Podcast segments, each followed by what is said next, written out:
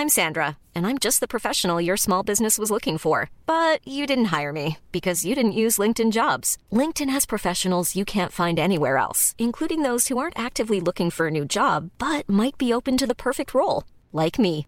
In a given month, over 70% of LinkedIn users don't visit other leading job sites. So if you're not looking on LinkedIn, you'll miss out on great candidates like Sandra. Start hiring professionals like a professional. Post your free job on linkedin.com/people today. Heraldo Podcast, un lugar para tus oídos. Noticias del Heraldo de México. Canciller de México, Marcelo Ebrard, informó la mañana de este martes que 22 de los 50 migrantes fallecidos por asfixia en un tráiler en Texas, Estados Unidos, son mexicanos. Así lo dio a conocer el funcionario en su cuenta de Twitter.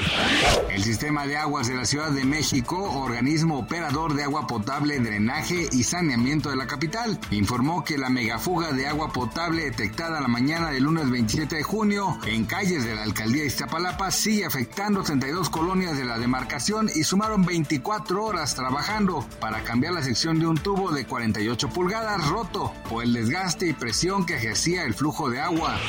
Luego del fallo de la Suprema Corte de Estados Unidos que anuló el derecho al aborto, el debate se trasladó ayer a tribunales del país, pues un grupo trataba de implementar rápidamente prohibiciones y el otro intentaba postergar la aplicación de las medidas. Rebeca Ramos Duarte, directora ejecutiva de la organización GIRE, explicó para Sergio y Lupita en el Heraldo Radio que la mitad de los estados de Estados Unidos van a tener leyes restrictivas en contra del aborto.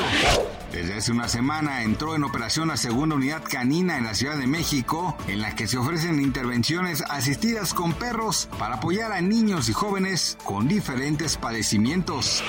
Gracias por escucharnos, les informó José Alberto García. Noticias del Heraldo de México.